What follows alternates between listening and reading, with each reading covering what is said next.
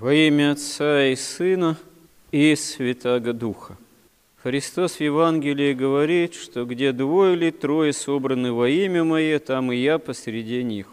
Можно сказать, что этот принцип является основой устроения церкви, церкви как собрания Бога человеческого, истинного, избранного из мира самим Богом для усвоения спасения – для причащения самому Господу, для полноты общения с Богом в этом причащении и, в первую очередь, в причащении святых христовых тайн, потому что вот это вот двое или трое, где собраны, как минимум подразумевается, во имя Христова, действительно, если это так, то это и является основным принципом церковного собрания, в том числе собрания евхаристического, собрания литургического. А без литургии без причащения, без Евхаристии, и нет, собственно говоря, церкви как таковой церкви как Бога человеческого тела Христова. Интересно, что, несмотря на то, что это с самого начала после схождения Святого Духа на апостолов, и самими апостолами и насаждалось, и формировалось, и в последующие столетия, можно сказать, принимало уже форму чинопоследования божественной литургии.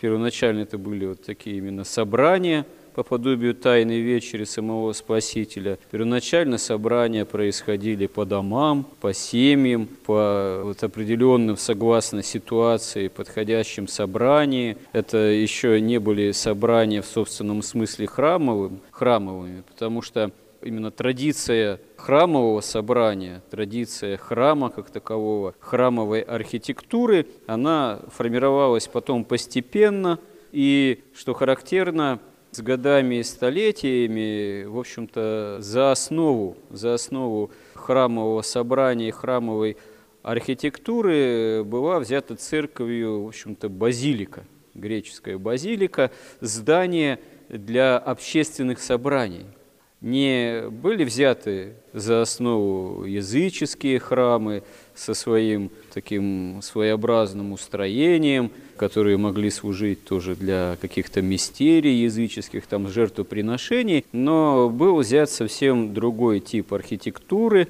в общем-то даже тип не сакральной архитектуры, а именно здание как общественного собрания. И уже вот этот вот тип здания как общественного собрания, он, собственно говоря, уже в христианском плане и становится святыней, принимает именно такой сакральный характер. И уже возникают потом, конечно, разные типы и архитектуры храмовые на Западе и на Востоке, и в тех или иных вот культурах, в тех или иных народах. И постепенно уже вот храм как э, здание для вот этого собрания для совершения литургии, вообще для молитвенного собрания, он становится имеющим, собственно говоря, такое главенствующее значение. Но иногда в истории, увы, в разные ее периоды доходит иногда до парадоксов. Вот такая характерная была история уже в XVIII веке. На Афоне возникает такой очень серьезный спор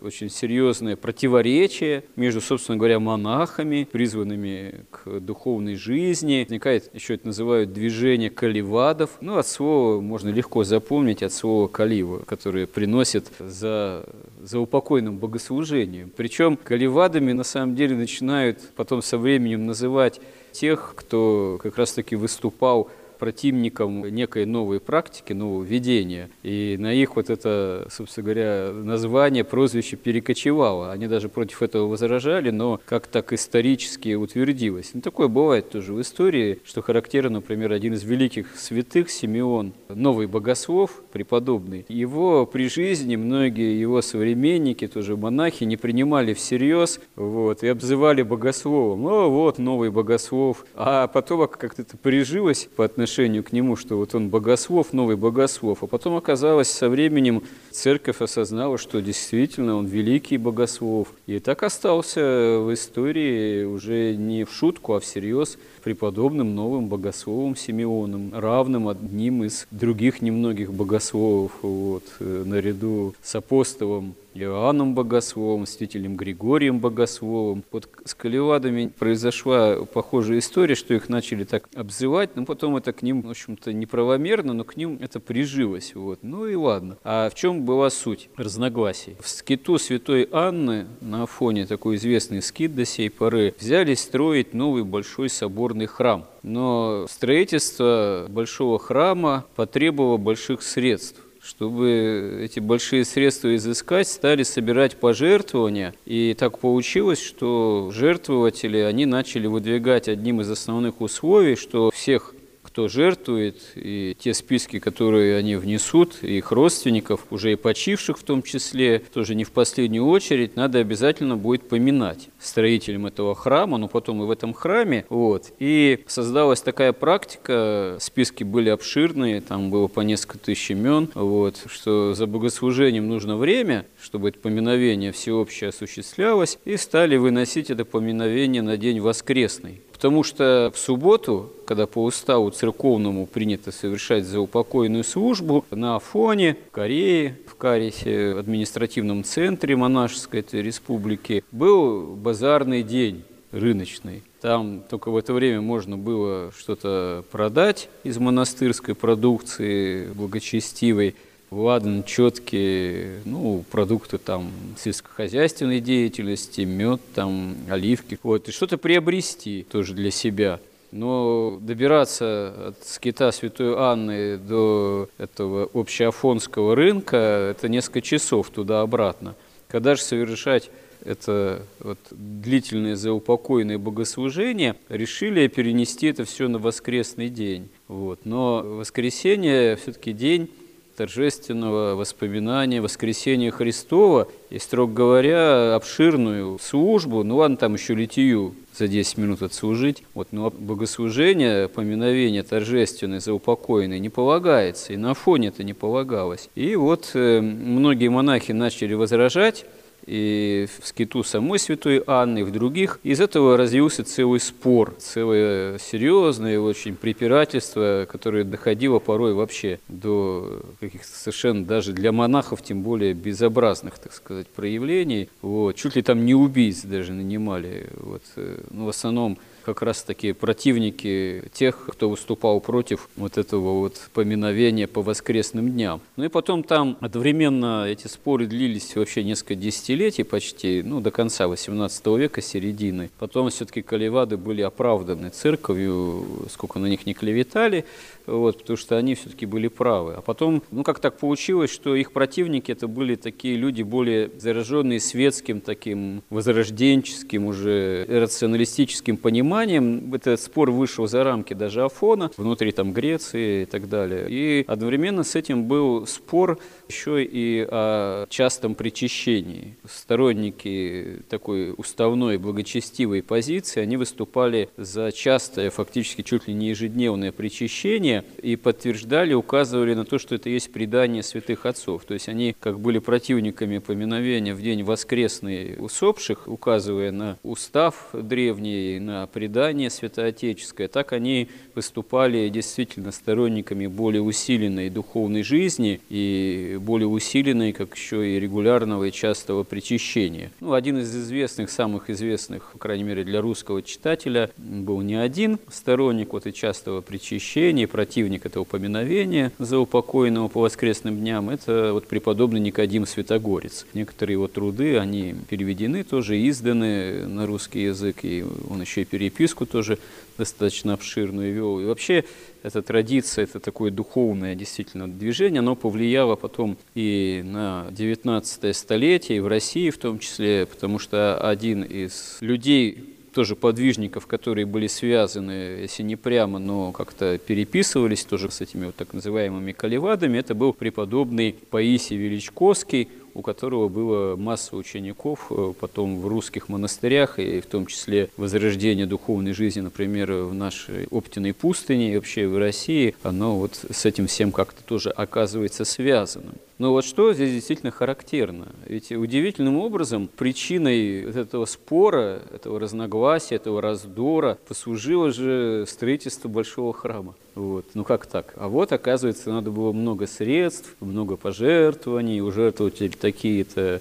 требования, надо и поминать всех, и по воскресным дням тогда, раз в субботу надо на рынок даже самим монахам, ну тоже им надо как-то жить, да. И вот получается в результате, что, увы, когда оказывается главным там принципом в таком случае не где двое или трое собраны во имя Мое, вот, а какое-то строительство чего-то внешне более значимого, чем где двое или трое только собираются. Двое или трое, их можно собрать не обязательно в роскошном храме, можно что-нибудь попроще. Вот, как э, начиная с самого начала 90-х годов, часто применительно к той или иной у нас церковной ситуации, приходу, храму, вот этот вопрос, он очень часто звучал, что вот надо такой-то храм восстановить, который был в 18-19 каком веке построен, вот, а потом разрушен большей частью или не совсем до конца. Государство его, наконец, отдало,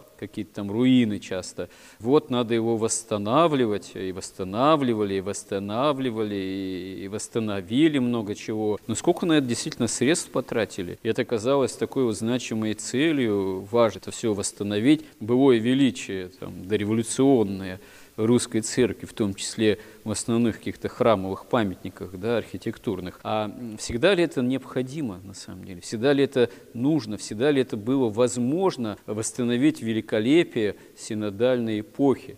которая рухнула не случайно в 17 году, и множество причин было, что это великолепие не устояло, что оно духовно внутренне скудело. И таких случаев тоже последние десятилетия было много, когда вот где-нибудь там в селе в каком-нибудь храм был большой, здоровенный, вот он по разрушенном состоянии, надо его восстановить, а средств нет. Да если тебе нужна литургия, где двое или трое собраны, а часто в какой-нибудь деревне уже только действительно двое или трое местных жителей могут быть собраны, плюс дачники, обязательно нужно это великолепие былое восстанавливать.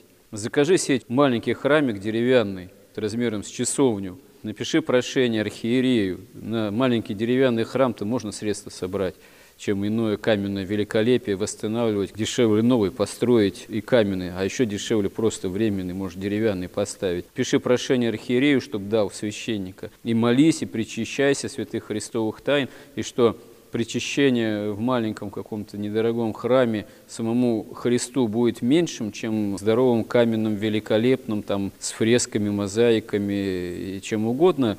От этого Христос будет больше или меньше, или полнота благодати будет больше или меньше. Да нет, конечно. Вот. Но часто человек склонен впадать в какое-то заблуждение, а потом даже и ожесточение, когда ставит целью не действительно духовную приобщенность самому Господу, быть с Богом, а какие-то задачи чего-то там построить, громадное, земное, великолепное. Так э, книжники, фарисеи, большинство Израиля Господа не узнали, истину не узнали. Потому что все ждали, когда царство Израиля Господь восстановит. А когда он сам сказал им, что царство мое не от мира сего, они от него отвернулись и решили убить его, предать на распятие саму истину. Вот что бывает, если человек не истины ищет, а даже вроде Бога, ради Бога, казалось бы, начинает строить какие-то совсем иные цели ставить для себя, иногда неосуществимые, невыполнимые или осуществимые через способ принесения в жертву правды.